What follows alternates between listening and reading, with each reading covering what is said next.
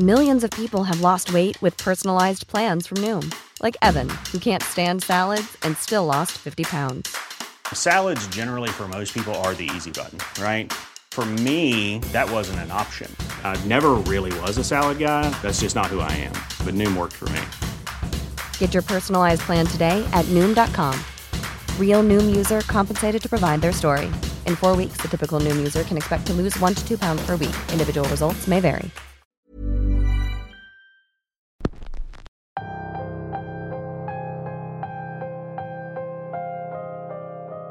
La noche ha llegado y con ello los misterios que la envuelven. Es el momento perfecto para asomarse a la ventana y abrir bien los ojos. Nunca sabemos quién anda caminando por ahí. Es miércoles y como todos los miércoles tenemos un episodio más de Radio Macabra, su programa favorito de la noche. En esta ocasión traemos una historia para ustedes, que más que historia es una vivencia personal que le ocurrió a un suscriptor. Esta historia de hoy se titula El ahorcado y va por cortesía de Javier. Espero que no corran con la misma suerte de él. Quédense en casa y escuchen esta historia, porque estamos a punto de comenzar.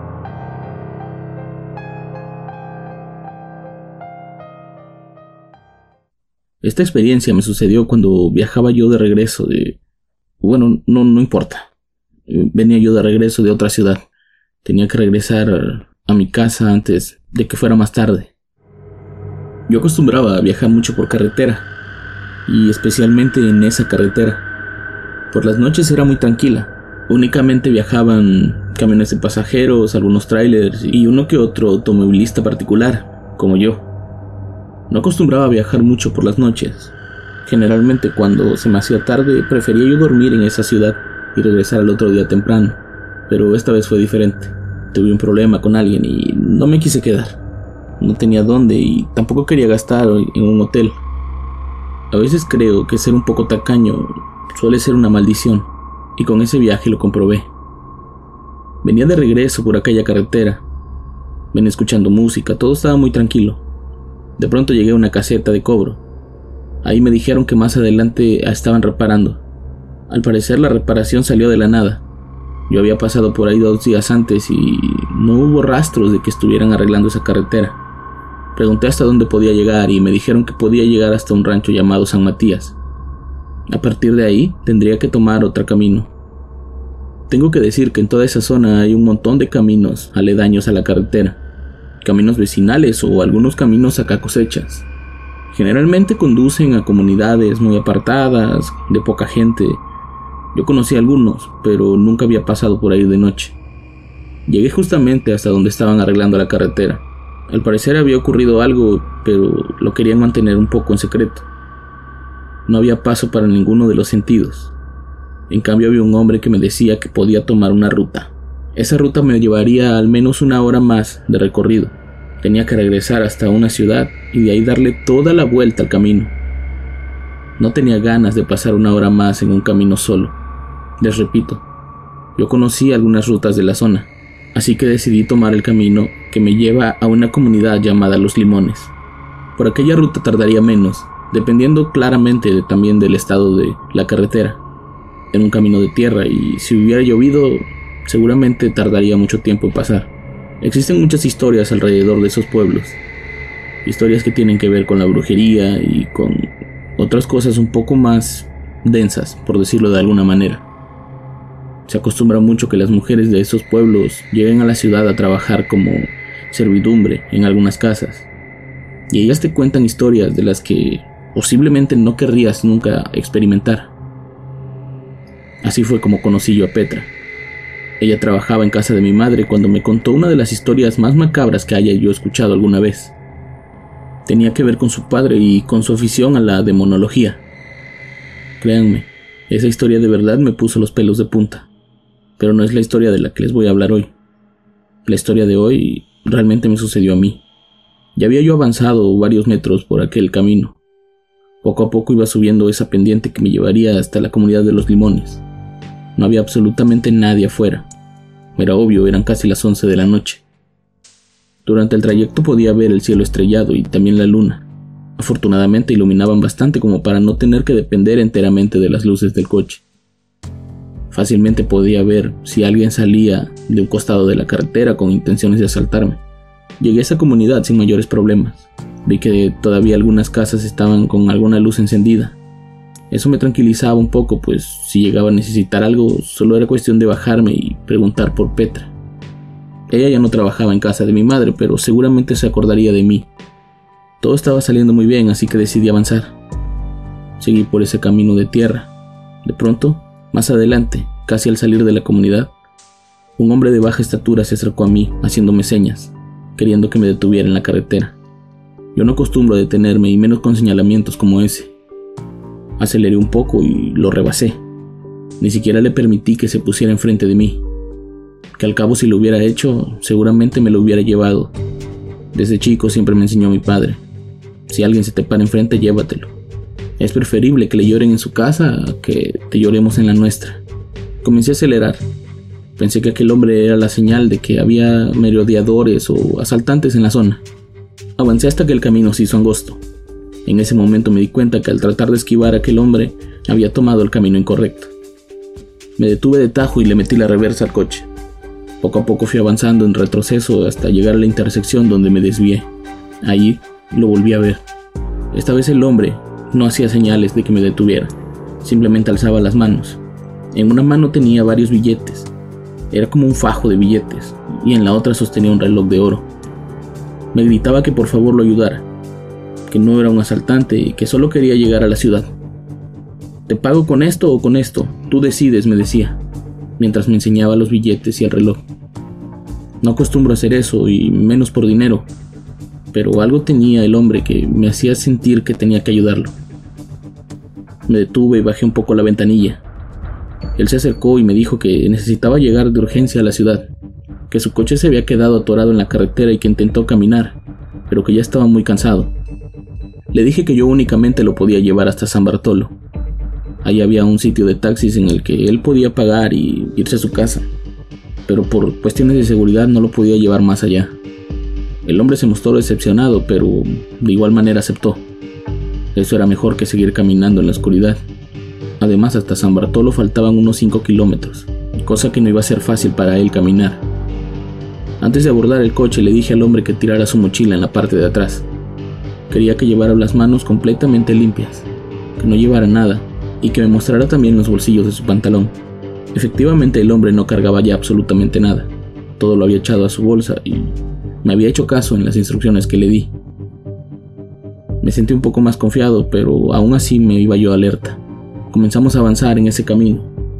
Él me hacía plática, él quería como que yo sintiera un poco más de confianza con él. No sé si me explico, creo que todos lo hemos hecho en algún momento. El tipo no parecía mala persona, pero tenía algo en la mirada que me hacía sentir escalofríos.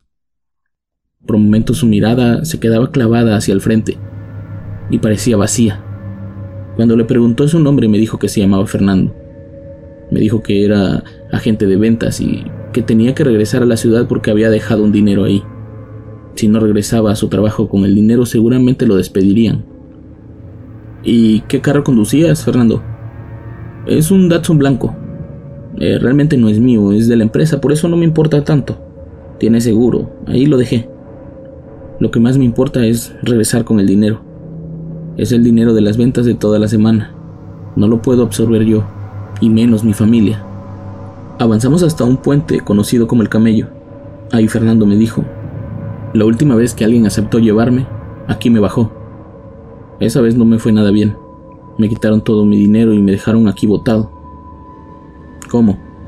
¿Esta no es la primera vez que te pasa? No, lamentablemente no. Me pasa muy seguido. Y siempre soy víctima de las mismas personas. La última vez no me regresaron el dinero y yo lo tuve que pagar. Algo no estaba bien con las historias que me contaba Fernando. No sé, de alguna manera yo sentía como que este hombre estaba demasiado raro. Era un hombre pequeño y visiblemente más débil que yo. Si intentaba hacerme algo o intentaba golpearme, seguramente podría defenderme con éxito. Además yo cargaba siempre una pistola en la guantera. Solo esperaba que él no la encontrara primero. Pasamos el puente y los cristales del coche se empezaron a empañar. Poco a poco todo el camino comenzó a llenarse de neblina, algo que era muy extraño para las fechas. En esa época se hace mucho calor, No es tanta la humedad como para que la neblina invada de esa manera el camino. Ahí viene otra vez, me dijo Fernando. ¿Quién? le pregunté. No te preocupes, si quieres, bájame aquí. Te agradezco por haberme acercado lo suficiente. Lo mejor es que te detengas y me baje. No te quiero causar más problemas. Al ver su cara de tristeza y la sinceridad con la que me habló aquel hombre, decidí no abandonarlo. Le dije que llegaríamos justo hasta la ciudad, que se olvidara de la idea de dejarlo en San Bartolo. Estaba decidido llevarlo conmigo hasta allá. Fernando insistió un poco, pero yo me negué a detenerme. Seguimos avanzando y la neblina se hacía cada vez más espesa. No podía ver nada al frente ni a los lados. Me puse muy nervioso y me recliné sobre el volante. Manejaba lo más despacio posible. Todo esto sin quitar la mirada del frente. De verdad no quería sufrir un accidente ni quedarme varado, menos con el clima de esa manera. De pronto me sentí completamente solo. Volté a ver a Fernando y ya no estaba ahí. El miedo invadió mi cuerpo y por más que quise, no me pude detener. Seguí avanzando, pero esta vez más rápido. Lo único que quería era dejar atrás la neblina y la visión que tuve de Fernando. Seguí acelerando. Lo repito, solo quería salir de ahí, ya no me importaba nada. Cuando de pronto sentí el golpe. Sin darme cuenta, salí de la curva y me terminé estampando en una pared. Afortunadamente no iba a una velocidad tan alta como para perder la vida, pero sí como para tener algunas contusiones. Por unos segundos perdí el conocimiento y cuando lo recuperé me di cuenta que seguía solo y que el auto seguía encendido. Corrí hacia el carro y comencé a tocar la bocina como desesperado. No sabía en qué punto de la carretera estaba, pero tenía la esperanza de que alguien me escuchara y saliera en mi auxilio. El sonido del claxon alertó a algunos perros que empezaron a ladrar frenéticamente. Eso me hacía sentir que estaba cerca de alguna casa o de algún terreno. Dejé el coche y comencé a caminar en dirección de los ladridos. Los perros no dejaban de ladrar y de Millions of people have lost weight with personalized plans from Noom, like Evan, who can't stand salads and still lost 50 pounds. Salads, generally, for most people, are the easy button, right? For me, that wasn't an option. I never really was a salad guy. That's just not who I am. But Noom worked for me. Get your personalized plan today at Noom.com. Real Noom user compensated to provide their story. In four weeks, the typical Noom user can expect to lose one to two pounds per week. Individual results may vary. Por fin vi las luces de lo que parecía una casa, pero conforme me acercaba me di cuenta que era un potrero. La puerta estaba abierta y solo había un foco encendido. Entré sin pensar lo que me encontraría ahí. Ahora que lo pienso, debí haber seguido mi camino de largo. De hacerlo, pude haber llegado más temprano a mi casa y me hubiera evitado todo aquello que hasta el día de hoy me causa mucho terror. Al abrir la puerta de aquel potrero, encontré un hombre colgado de la viga más alta de ahí. Era un hombre de estatura pequeña, cabello corto y pantalones color khaki. Tenía una camisa blanca llena de sangre y unos zapatos negros que yo había visto antes. Era Fernando. Me acerqué para corroborarlo y era él. Era su cara, era su ropa, era su mismo cuerpo. De inmediato me puse a vomitar. La imagen, créanme, no era para nada tranquilizadora. Hacía unos minutos yo había estado con ese hombre. Era imposible que se hubiera salido y para irse a colgar a ese lugar. Cuando pude recuperar el aire salí corriendo de ahí. La adrenalina corría por todo mi cuerpo y yo corría a la par de ella por esa calle. Por fin llegué a San Bartolo. Ahí había más gente. Corrí hacia la parada de taxis de la que le había hablado Fernando y pedí que me llevaran a mi casa. Iba muerto de miedo. Temblaba y las palabras que decía prácticamente las tartamudeaba. El taxista que me llevó me preguntó si estaba bien, que me veía un poco extraño y que con gusto me llevaría a alguna tienda para comprar agua o algo así. Yo le dije que estaba asustado. Acabo de ver a un hombre colgado en un granero. Lo peor no es eso. Lo peor es que ese hombre viajaba conmigo minutos atrás. No sé cómo le voy a explicar eso al seguro. Mi coche se quedó allá atrás, totalmente chocado con una barda. El hombre se frenó de golpe y me preguntó, ¿viene de los limones? Y yo le contesté que sí. El tipo se quedó callado unos segundos y me dijo que primero pasaríamos a la iglesia. Lo que usted acaba de ver es un espanto. Pasa muy seguido por aquí. No es el primero y seguramente no va a ser el último que vea a ese hombre al colgado, como le llamamos nosotros. A todos les cuento una historia diferente. De algunos se apiada, y a otros se los lleva con él. No sabemos en qué consista, cómo los elija, pero no todos han tenido la misma suerte de verlo colgado. Algunos han tenido la mala fortuna de ser la última persona que ven en su vida. Si usted supiera cuántos de mis compañeros se han caído en el puente del camello por culpa de ese tal Fernando, no acabaríamos hoy. De verdad se lo digo, pasemos a la iglesia y afuera aviéntese una oración. No llegue a su casa cargando a ese muerto. Es lo peor que podría hacer. No dije nada y obedecí. Pasamos afuera de la capilla de ese pueblo y nos persinamos. Él se quedó unos minutos como rezando en voz baja. Yo hice lo mismo, aunque no sabía rezar mucho, pero el miedo de llevarme un muerto a mi casa me hacía hablar con Dios. Llegué a casa cerca de la una de la madrugada y le conté todo a mi mujer. Ella había estado molesta conmigo unas horas antes, pero al verme en ese estado y escuchar la historia del coche, como que se relajó. Horas después regresé con mi suegro para remolcar el coche. Tomé el mismo camino por el que salí de ahí y nunca encontré aquel granero. Sabía que no estaba muy lejos del accidente, pero créanme, no había absolutamente nada. Todo era árboles y árboles y más árboles. La neblina ya se había esfumado, así que pudimos sacar el carro de ahí de manera rápida. Por medio del seguro del coche me consiguieron una incapacidad de varios días para poder descansar. Ocupé uno de ellos para ir al lugar de los limones. Ahí busqué a Petra, ella me reconoció de inmediato y le dije que tenía que preguntarle algo. Le conté la historia de aquella noche y me dijo que eso ocurría muy seguido. Me dijo que nadie sabía quién era ese hombre, pero que quienes más lo veían eran los taxistas.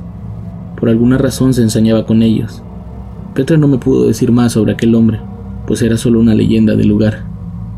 Hoy en día, si lo pienso, creo que lo que quería era contarme su historia. Comienzo a hilar los cabos sueltos y Empiezo a creer que quienes lo robaron y lo asaltaron eran taxistas. La historia de que tiene que regresar por un dinero es solo una mera excusa para contarle a alguien sobre su muerte. Esa neblina no era natural, así que quiero pensar que ese es el límite hasta donde él puede llegar antes de que alguien sufra un accidente. Por alguna razón él se apiadó de mí y me pidió bajar, pero hay otros que no corren con la misma suerte. Hasta el día de hoy no he vuelto a pasar por esa carretera de noche y espero no volverlo a hacer nunca. No me gustaría volver a tener una conversación con ese hombre, al que todos le llaman el ahorcado.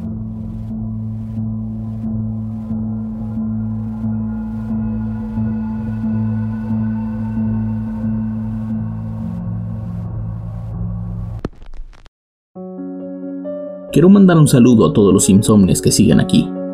Gracias por estar al pendiente de nosotros y de las historias. Yo los veo la próxima semana con más historias y con más Radio Macabra. Ya sabes, éxitos que te matarán de miedo. Buenas noches.